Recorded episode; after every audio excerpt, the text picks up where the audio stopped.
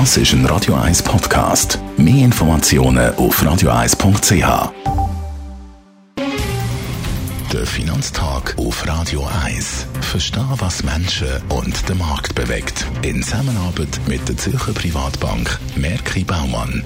www.merkibaumann.ch bin verbunden mit dem Gerard Piasco, Anlagechef der Privatbank Merki Baumann. Schauen wir mal auf die OECD-Wirtschaftsprognose. Was hat die OECD verändert, Gerard? Die OECD ist ja die Organisation für wirtschaftliche Zusammenarbeit und Entwicklung. Also das heißt, es ist die wichtigste Organisation der Industrieländer und die tun regelmäßig ihre Wirtschaftsprognosen veröffentlichen. Die haben sie letztes Mal Anfang vom 21. veröffentlicht und jetzt haben sie sie aktualisiert und es ist natürlich sehr, sehr interessant zu schauen, dass sie das Wirtschaftswachstum für 2021 deutlich erhöht haben. Für die Weltwirtschaft ist das von 4,2 Prozent erhöht auf 5,6 Prozent.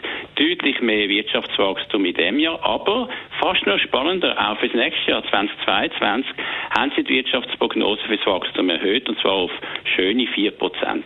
Was fällt besonders auf?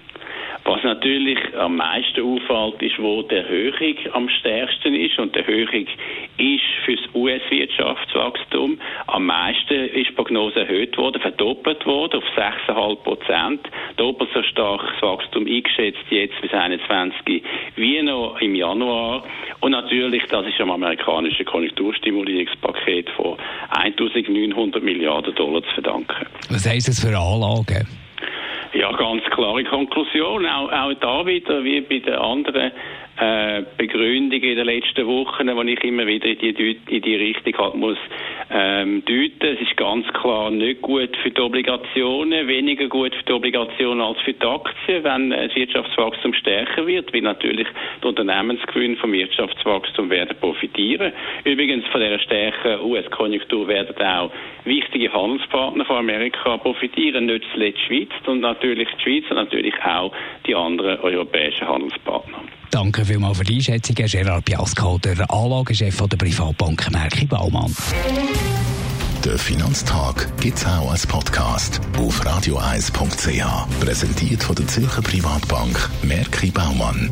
www.merkibaumann.ch